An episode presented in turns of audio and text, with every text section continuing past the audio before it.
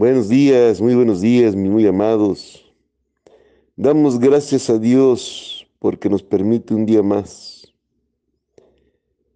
Con su grande misericordia por abrir nuestros ojos, porque nos ama y nos permite vivir un día más de vida. Gracias, amado Jesús, por ser bueno, por ser tan maravilloso, por tener misericordia de nosotros. Gracias. Casa de Oración, Salmo 91, de Iglesias de Jesucristo, Dios verdadero y vida eterna, por medio de este su siervo, Gerardo Eloy Chávez Barragán. Llevamos el pan de vida a cada rincón, por medio de estos sistemas que hoy en día existen. Clamamos para que lo comparta, para que se suscriba al canal y lleguemos a cada rincón con un solo propósito, el conocimiento de aquel que nos salvó del pecado, nuestro Señor Jesucristo. Nuestro número de teléfono 461-208-4366 desde Celaya, Guanajuato, México. Suscríbase al canal. Es hermoso compartir el pan. Y el pan de vida dice así y Él os dio vida a vosotros cuando estabais muertos en vuestros deleites y pecados. Nuestro amado Señor Jesucristo no se fijó cuán malos éramos. No se fijó cuán pecadores hemos sido. Él en esa cruz del Calvario amó a todos él no murió por los buenos nada más ni por los santos. Él murió por todos. Y nos volvió a dar vida, porque estábamos muertos espiritualmente, para poder aspirar a la vida eterna. Él nos está diciendo en este pequeño pasaje que nos dio lo que no merecíamos porque estábamos en nuestros deleites y pecados. Sigue diciendo, en los cuales anduvisteis en otro tiempo, siguiendo las corrientes de este mundo conforme el príncipe de la potestad del aire, el espíritu que ahora opera en los hijos de desobediencia.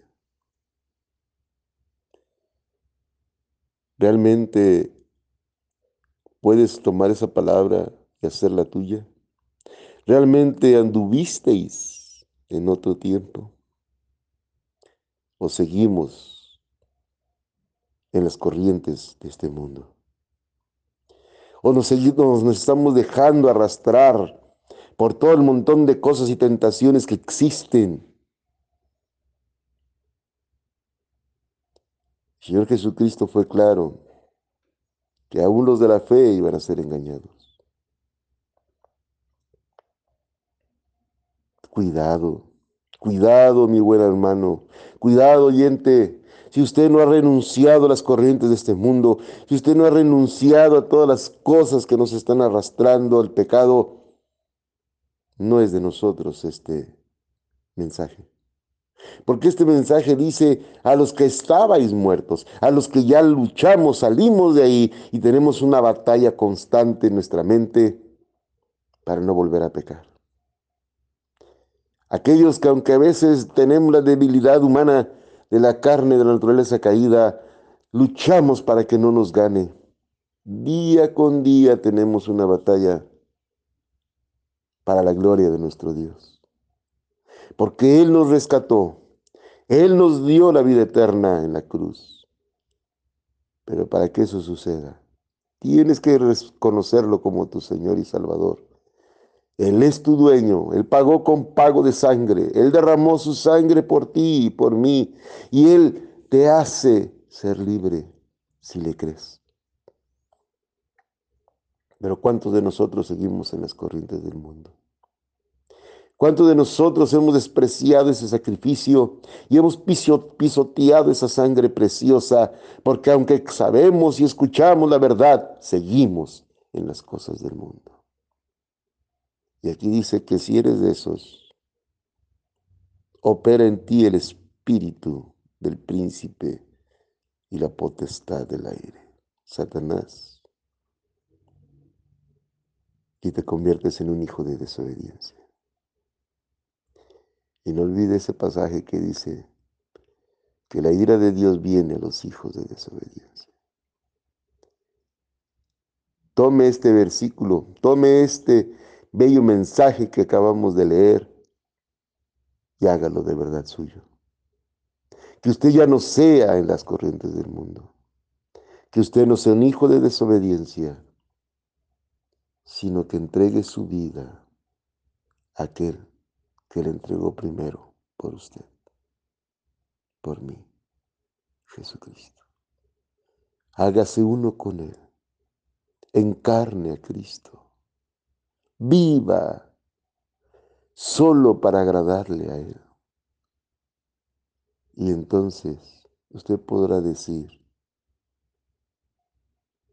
que fue muerto y resucitado y que su espíritu ahora espera la vida eterna. Hágase uno con Él. Lea su palabra, empápese de su conocimiento, llénese de su amor, cambie, transfórmese y aléjese del príncipe de las potestades de este mundo. Y sea un hijo de Dios, obediente, para que el día de mañana esté con Él. Y vivamos una vida eterna, preciosa, en Cristo Jesús. Que Dios me les bendiga hoy, mañana y siempre.